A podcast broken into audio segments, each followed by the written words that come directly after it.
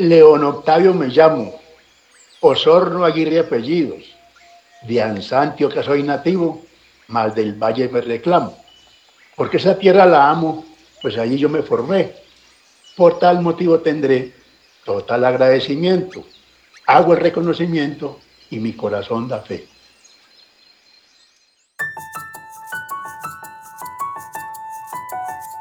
Construir la paz en Colombia es un proceso cotidiano. Es valorar nuestra capacidad de resolver conflictos como ciudadanos con las palabras que transforman, reconcilian, restauran, reparan y señalan caminos de convivencia. La paz se cuenta. Un podcast sobre el valor de la palabra en la construcción de la paz en Colombia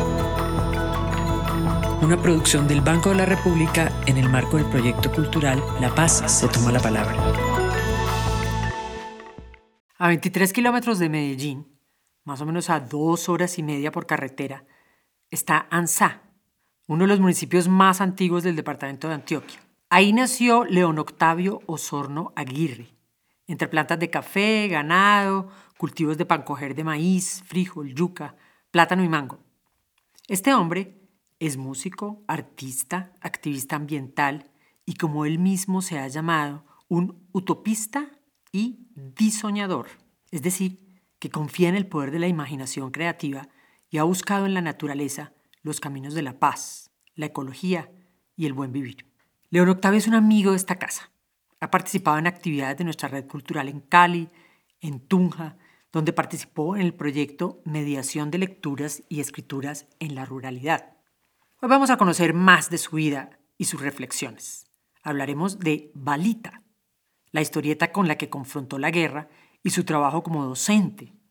También preguntaremos por su música, sus versos y las semillas que ha sembrado con las que busca que nos volvamos a conectar con este planeta. Esta es una de esas historias de la Colombia que nos llena de esperanza y de enseñanzas, la de un verdadero transformador. Bienvenido León Octavio, a La Paz se cuenta. Muchas gracias por la invitación. ¿Cómo está? Cuéntenos desde dónde nos habla. Estoy en Medellín, pero yo vivo en Ansá, cerca de, Medellín prácticamente.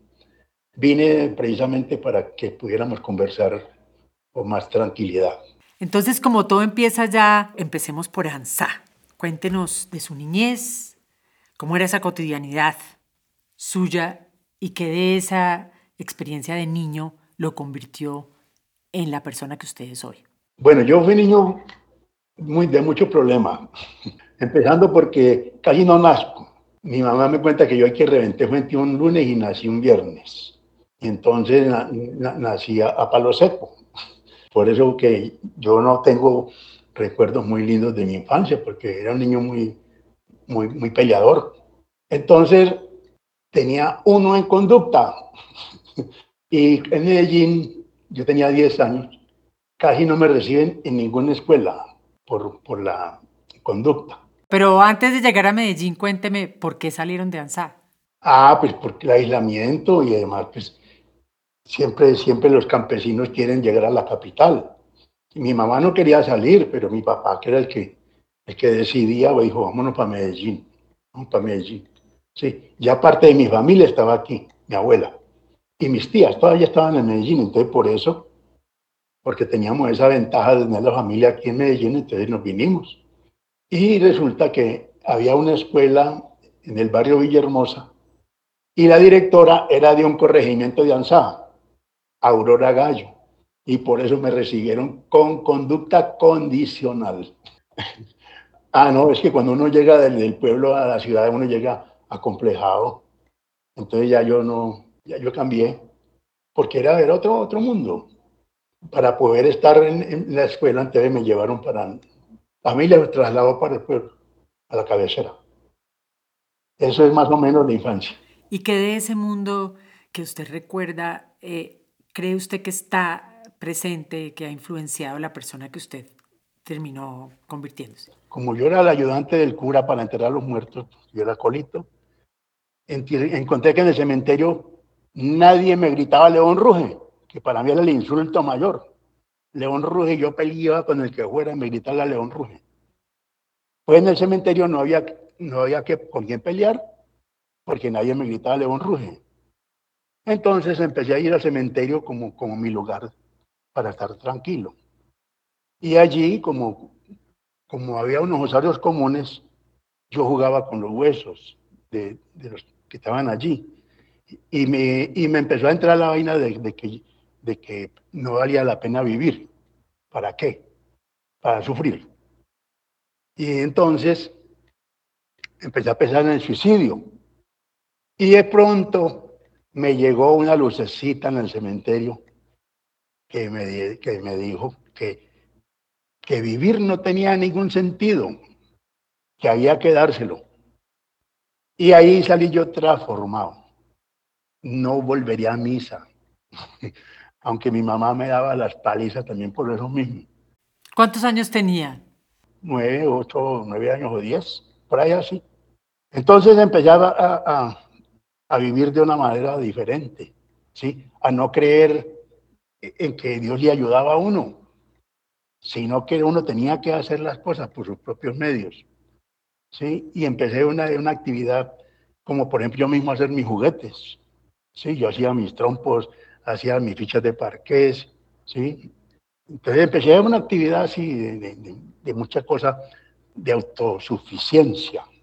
Pues el, aislamiento y, el contacto directo con la naturaleza y con la vida, porque, porque uno en, el campo ve nacer un ternero, ve nacer los marranos y, y eso en la ciudad no se ve.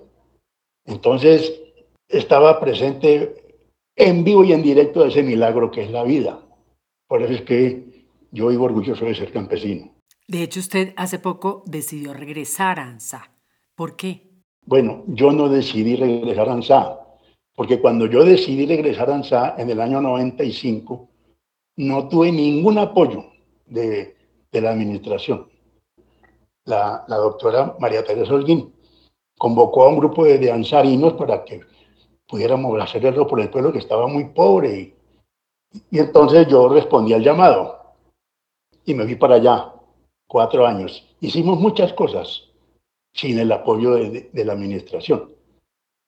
Pues resulta que, que, este alcalde de ahora, Andrés Felipe Holguín, me dijo que ANSA tenía una deuda histórica conmigo y que la tenían que pagar y que me necesitaban allá en el pueblo. Cuando llego yo al pueblo, yo no conocía a nadie y empiezan unos personajes a saludarme con mucho cariño. Pues eran esos niños que ya estaban crecidos y yo no los conocía. En Octavio, ¿quién es usted? Usted no acuerda de mí. Ah, que yo soy Johan, vea que... Y todos todo fueron apareciendo así, pero ya mayores y muchos vinculados a la administración municipal. Entonces dije yo, no, ahora sí se puede, se puede porque la semilla germinó. ¿Y qué está haciendo ahora Nanza? Ahora estoy pintando murales en el pueblo, embelleciendo el pueblo, ¿sí? Y estoy trabajando con los niños y haciendo talleres de música y promoción de lectura, que está muy difícil porque ya los niños no, no quieren leer. Y yo soy un defensor de la lectura, porque es que esa ha sido mi universidad. Yo no soy ni bachiller, Imagínense. ¿Y de dónde le nació el amor por la lectura? Por la Biblioteca Pública Piloto, que entre otras cosas, ahora que estaba de trasteo para ANSA, me encontré mi carnet de lector de la biblioteca cuando yo tenía 10 años. ¿sí? Ellos tenían un bibliobús, iban a la escuela, Mutis. Y entonces ahí, ahí empecé yo mi, mi, mi vida de lector por la Biblioteca Pública Piloto, aquí en Medellín. Arracacha, santo familiar, del eneldo, zanahoria y perequil, del apio, la cicuta y el anís, del sur andino es natural. Del apio, la cicuta y el anís, del sur andino es natural. En Cali, León Octavio trabajó como obrero de la construcción, al tiempo que participó en un concurso departamental de grupos musicales que ganó un triunfo que lo convirtió en un frecuente invitado a fiestas donde tocaba el acordeón. Entre esos andares, una noche, León Octavio se encontró una bala en la calle. Al verla solitaria y lejos de la arma que habitaba, decidió recogerla y adoptarla, garantizando de paso que ya en sus manos nunca asesinaría a nadie.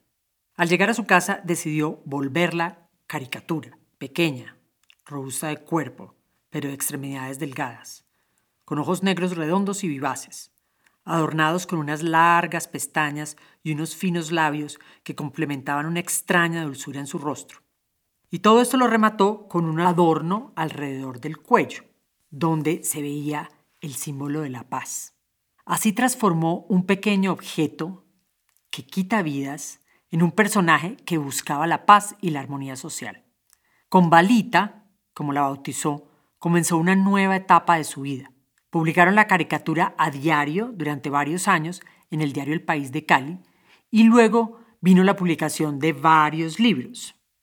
Cuéntenos en qué momento descubrió su capacidad de hacer caricatura y cómo fue ese encuentro con Balita y cómo lo vio como una opción para enviar un mensaje concreto. Bueno, el, interés por la caricatura me nació en el colegio, el liceo antioqueño, donde yo estudiaba aquí en Medellín, dibujando la caricatura de los profesores y de los estudiantes, compañeros.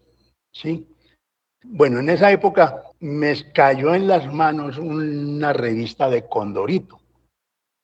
Entonces yo en, Cali, cuando trabajaba en construcción para buscar salida, me inventé un personaje que se llama Pedrín, que podía ser médico, que, podía ser de todo. Ese, ese personaje salía o salió en el periódico. Entonces, eh, ahí fue donde me encontré con la balita y como yo ya tenía experiencia como caricaturista, eh, se me ocurrió que esa bala que yo me había encontrado me estaba escogiendo para que contara la historia de ella que no quería matar. Ahí nació el personaje de Balita. ¿sí? Y han salido cuatro libros. Uno de ellos, Aventuras de la Paz, una, editorial de Barranquilla lo iba, lo iba a editar.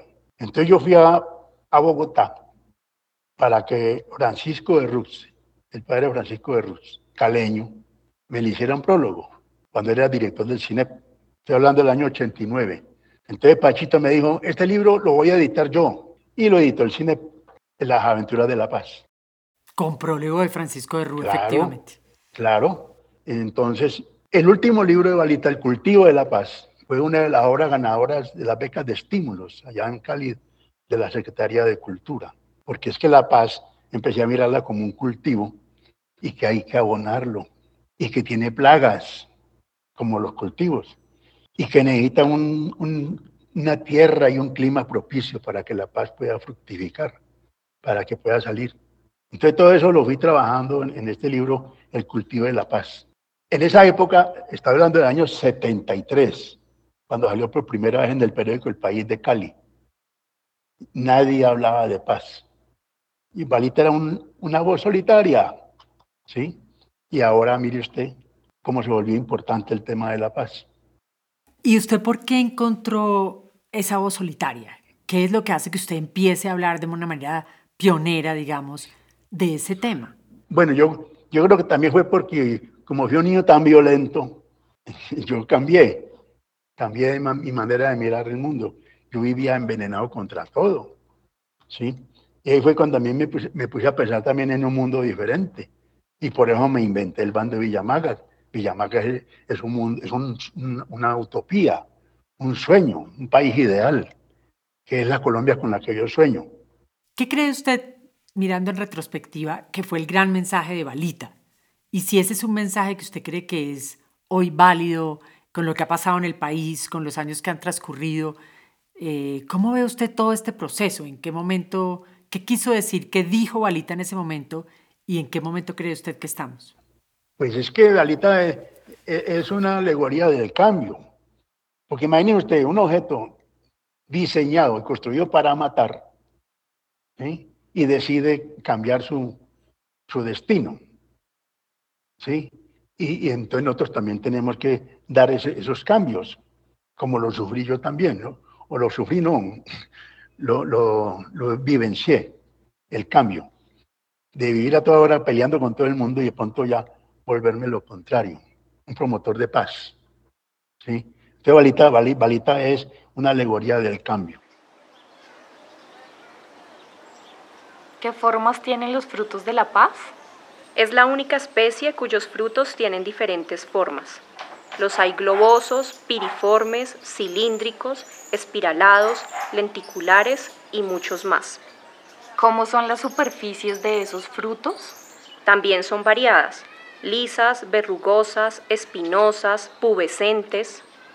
Mm, ¿Y qué sabor tienen los frutos de la paz? Los sabores también son variados como los gustos de las personas, dulces, salados, agrios, amargos, pero todos producen sensaciones agradables, porque como dice el dicho, entre gustos no hay disgustos. Si la paz se puede cultivar, ¿la violencia también? Eso es lo que más han cultivado ciertos personajes que de eso viven. Estamos como estamos porque eso es lo que más se ha producido aquí. ¿Qué formas tienen los frutos de la violencia? Como los de la paz, tienen muchas formas. ¿Y cuál es la diferencia? Los de la paz son todos benéficos y tienen diferentes sabores. Los frutos de la violencia son todos amargos y altamente tóxicos. Que la paz sea para todos nosotros un cultivo de pan coger. Fragmento del libro Balita, el cultivo de la paz. Luego de Balita, León Octavio se siguió involucrando con causas comunitarias y sociales de Colombia y de América Latina. La Central de Cooperativas de Caficultores le pidió que se vinculara al proyecto de la Comisión Latinoamericana de Fomento al Cooperativismo Rural. Octavio se convirtió así en el editor de la revista Chasqui, una publicación colombiana que debía su nombre al correo humano que tenían los incas. También estuvo en el bando de Villamaga, que tuvo tres publicaciones, y derivó en una tierra de utopía llamada Villamaga, ubicada en el corregimiento de Villa Carmelo, en Cali. Con ambas publicaciones, además del mensaje de paz, logró comunicar otro pilar que regía su vida, la defensa del medio ambiente. Con el pasar de su vida se ha convertido en un especialista en temas relacionados con la naturaleza, por lo que fue abriendo cada vez más espacios que le permitieran, como él dice, aceptarla como madre y maestra. Cuénteme cómo entra la naturaleza y su conocimiento de la naturaleza a ser parte de su activismo, de su creatividad, de su trabajo transformador. Bueno, yo creo que nací para eso. Primero que todo porque nací en San Francisco de Ansá. San Francisco es el patrono de la, de la naturaleza. Segundo, terminé mi primaria en la escuela José Celestino Mutis, aquí en, en, Medellín y me pusieron León, el rey de la selva. entonces, bueno, entonces por eso le digo que yo nací como predestinado para esto. Y, y, como, como mi trabajo en las cooperativas de caficultores del Valle, que fue por lo menos 20 años, me permitió estar siempre en contacto con el, con el campo. Aunque yo vivía en Cali, mi, mi contacto con el campo no se perdió, ¿sí?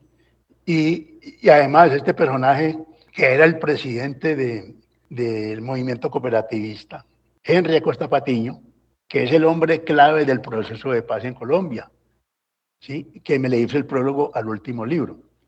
Y ese prólogo me lo mandó de La Habana, porque él, aunque no aparecía por ninguna parte, él fue el que logró sentar al gobierno con la guerrilla a conversar.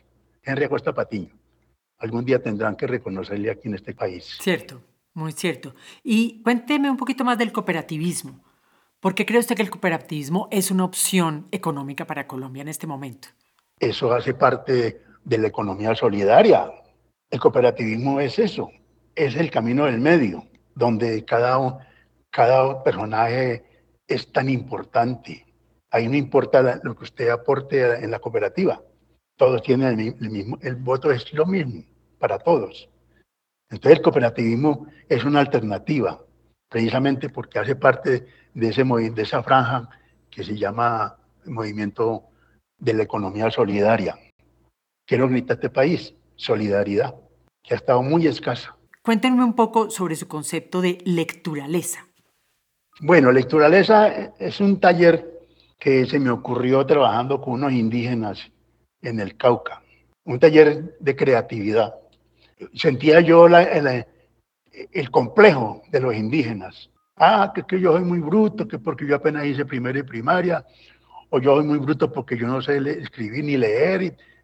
Yo les dije, hombre, ustedes dejen de ser tan pendejos de creer que porque no estudiaron en, en un colegio, entonces son brutos. No, ustedes tienen que volver a leer lo que leyeron sus antepasados, sus mayores, sus ancestros, que es la naturaleza. Entonces le dije a los indígenas, vea, salgamos de esta aula y vamos a leer la naturaleza. Pero yo nunca había hecho ese taller, nunca, sino que me ocurrió ahí desafiarlos. Entonces salimos de ese, de ese salón a, ese lugar que era muy hermoso y empezamos a mirar esos mensajes. Y usted viera la cantidad de cosas hermosas que esos indígenas pudieron descifrar en esa, en esa naturaleza. Imagínense que cuando hicimos ya la reunión para compartir la experiencia de que habían leído, una guambiana, una indígena, dijo que ella había descubierto que los árboles tienen una parte tímida y esa parte tímida es la que lo alimenta y lo sostiene, la raíz, ¿cómo le parece? Y le dije, y mire usted que, la raíz anda en un viaje interior. Ella no la ve nadie, pero trabaja más que todos, como los, como los campesinos. Entonces empezamos a, mirar que Colombia es un árbol. ¿Y dónde están los, los indígenas y los campesinos? Pues en la raíz. Por eso es que ellos casi no aparecen. Y por eso tienen tierra hasta en el ombligo, porque son la raíz de la patria. Y las estrellas de televisión y todo el mundo, ¿dónde están? En las flores. ¿Y las flores qué son? La parte sexual de los, los árboles. Entonces mire usted cómo, cómo esas cosas están allí. Yo no, yo no me las estoy inventando. Simplemente las estamos descubriendo. Entonces así fue cuando empezamos a mirar cómo hay unos mensajes. Entonces encontramos muchos uh, trozos de árboles caídos, ¿sí? ¿Qué hace la naturaleza con esas hojas muertas, con esos troncos caídos, podridos? ¿Qué hace con ellos? Los convierte en abono para alimentar a los otros, ¿sí? Y el ser humano, ¿qué hace con, con los troncos viejos, las hojas caídas que están representadas en los ancianos? ¿Qué hace? Los desecha. Cuando allí está el humus de la cultura. Entonces, mire usted cómo la naturaleza nos está diciendo eso. Vea, pilas con esos señores que aparentemente ya no sirven. Ellos tienen una función muy importante que cumplir, ¿sí? Pero como ya nos creemos los reyes de la creación, ¿sí? Y que estamos por encima de la naturaleza, entonces no le ponemos cuidado a esos, esos mensajes, ¿sí? Al árbol que da frutos es al que le tiran piedras. Y verá usted que las comunidades, a la gente que trabaja, a la gente que, que hace cosas, son las que los matan o los, o los persiguen. ¿eh? porque producen frutos. Y eso son, así es como la naturaleza nos está hablando, pero no le entendemos. Soy campesino, productor de comida, cultivando las semillas que me dejó mi papá. Y ahora me dicen que no puedo sembrarlas porque si lo sigo haciendo a la cárcel voy a dar. Que mis semillas no son certificadas y que por eso ya no las puedo sembrar. Porque un decreto del ICA lo prohíbe la paz y la ecología se convirtieron en las dos grandes luchas de Octavio. Y el arte, una de las herramientas para enviar su mensaje, en el cual se conjuga la sabiduría y la contemplación con la casi inocencia de un niño, optimista, ingenioso, idealista, seguro de sí mismo, sin dejar de reconocer la difícil realidad que afrontamos como sociedad. Para él, las utopías son realizables, y se trata sobre todo de saber escuchar y respetar. Vamos a conocer un poco más sobre ese sistema de pensamiento que ha ido desarrollando durante su vida. Cuénteme, ¿qué es la diversigética? Es la, ciencia que estudia la diversidad como condición para la convivencia pacífica. Esa es otra lección de la naturaleza. Si usted va a la selva, va a ver que están todas esas cantidades de especies diferentes ahí, ¿sí? Y se están, se están aceptando. Nadie está insultando al otro que porque es diferente. Allí en esa selva está la lección de cómo es que la diversidad enriquece. Y esas son las lecciones que nosotros no hemos entendido. El ser humano que cree que, que todos tenemos que pensar igual y que tenemos que vivir todos con la misma eh, idea, cuando, cuando eso lo, lo que hace es empobrecer el mundo. Por eso hay que respetar las diferencias. ¿Sí? Eso enriquece. Entonces la divergética se trata de eso. La ciencia estudia la diversidad como condición para la convivencia pacífica. ¿Y cómo reforestamos el corazón? Bueno, esa es otra de las, de las cosas que tenemos nosotros que aprender.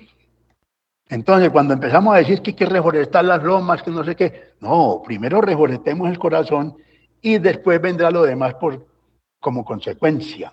Yo digo, reforestemos el corazón para que crezca en nosotros el bosque de la paz. Empecemos a, entender eso. ¿sí? ¿Y cómo? Claro, es una visión muy, muy idílica de la naturaleza, porque también hay violencia, hay competencia, pero la diferencia es que esa competencia que vemos en la naturaleza es para generar vida, mientras que aquí la competencia es para generar muerte o la venganza. En la naturaleza no, no, no hay venganza. Mire usted, los árboles grandes creciendo para llegar a la luz. Y sin embargo, los de abajo han aprendido a, aprovechar la escasa luz que llega para vivir. Usted nunca vio un papayo eh, eh, envidiando la, vida de, de, un mango, cada uno en lo suyo. El ser humano no ha entendido eso. Entonces, esa es la manera como yo miro que podemos reforestar el corazón. ¿Cómo es la semilla maga, León? Bueno, ya los niños están bueno, estamos haciendo muchas cosas también relacionadas con el arte, de, hacer eh, dibujos, de hacer manualidades con, con, arcilla y enseñando música también, porque a mí al cabo también tuve el privilegio de ser músico. Aprendí a tocar acordeón solo. A mí nadie me enseñó. Yo le digo a los muchachos, vea, el mejor profesor son las ganas de aprender. ¿Qué son los diseñadores? Bueno, ese, ese fue una palabra que yo saqué en el segundo bando de Villamaga, diseñar, que era diseñar con los sueños y, construirlos. Y resulta que esa palabra cayó en la tierra fértil de unos amigos de, Bogotá, Mauricio Beltrán, y de Pasto, Octavio Duque, allá en la Asociación Río Campesino. Y les dio por organizar unos eventos que llamaron diseñadores del futuro, pero una vaina por lo alto. Por allá pasó Eduardo Galeano, Manfred Magnif, William Ospina, hasta Diana Uribe pasó por ese evento. Es una cosa gigantesca. Y eso fue los diseñadores. Se han hecho muchos eventos, ya van por lo menos siete, ocho, y yo sueño con que uno de esos lo hagamos en ANSA, porque la semilla de la diseñación nació en el bando de Villamaga, que tuvo su origen en ANSA. ¿Y qué es el bando de Villamaga? El Bando de Villamaga es una publicación, es, un, es, una, es, una, es el diario de una persona que se siente como un país, ¿sí? Al que le llegó una energía nueva, que es el amor, y esa, y esa energía le transformó la vida.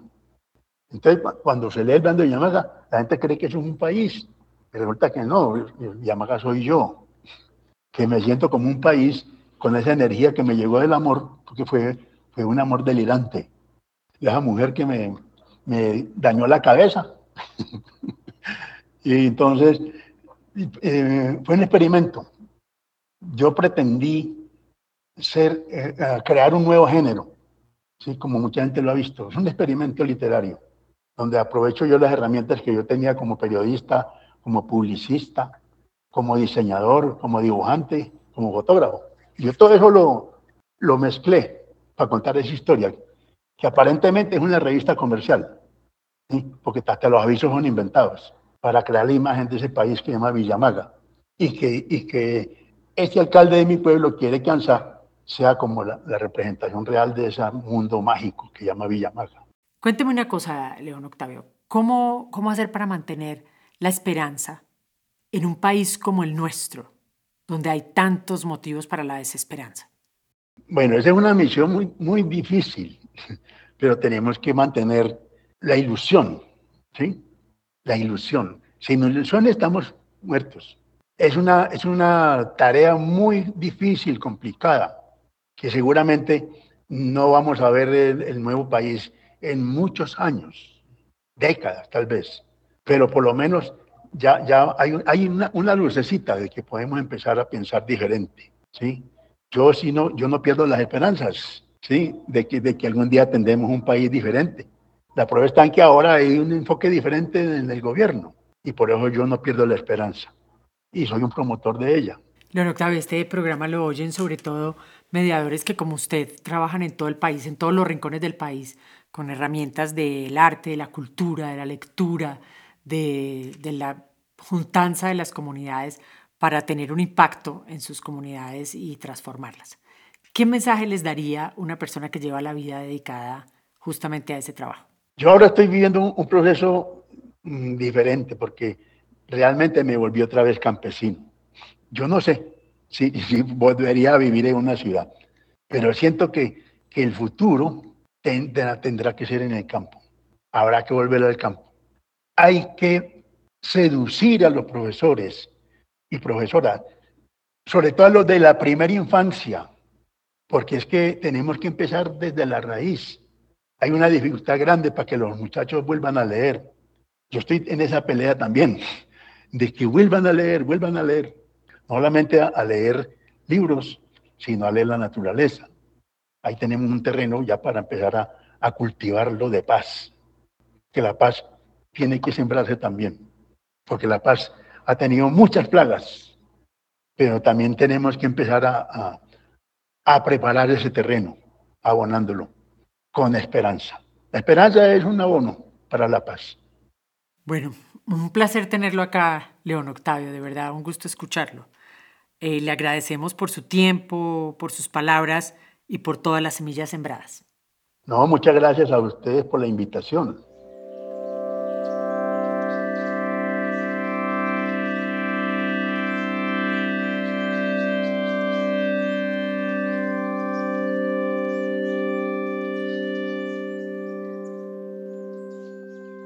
Agradecemos a todas las personas que participaron de este episodio de La Paz se cuenta, un podcast para hacer eco a las voces que insisten en una Colombia posible para todos. Accede a este y otros episodios en Podbean y otras plataformas de podcast. Te invitamos a conocer más sobre los personajes que hicieron parte de este programa y a estar pendiente de los siguientes episodios. Este podcast es posible gracias al trabajo de Diana Salas, Laura Oliveros, Nicolás Eckart, Juan Pablo Conto y quien les habla, Ángela Pérez Mejía. No dejen de seguirnos en nuestro portal banrepcultural.org. Vayan a la sección especiales y ahí encontrarán La Paz se toma la palabra, un proyecto de la Sugerencia Cultural del Banco de la República dentro del que se realiza este podcast. Síganos también con el hashtag La Paz se cuenta. Construir la paz en Colombia es un proceso cotidiano. Es valorar nuestra capacidad de resolver conflictos como ciudadanos con las palabras que transforman, reconcilian, restauran, reparan y señalan caminos de convivencia. La paz se cuenta. Un podcast sobre el valor de la palabra en la construcción de la paz en Colombia una producción del Banco de la República en el marco del proyecto cultural La Paz se toma la palabra.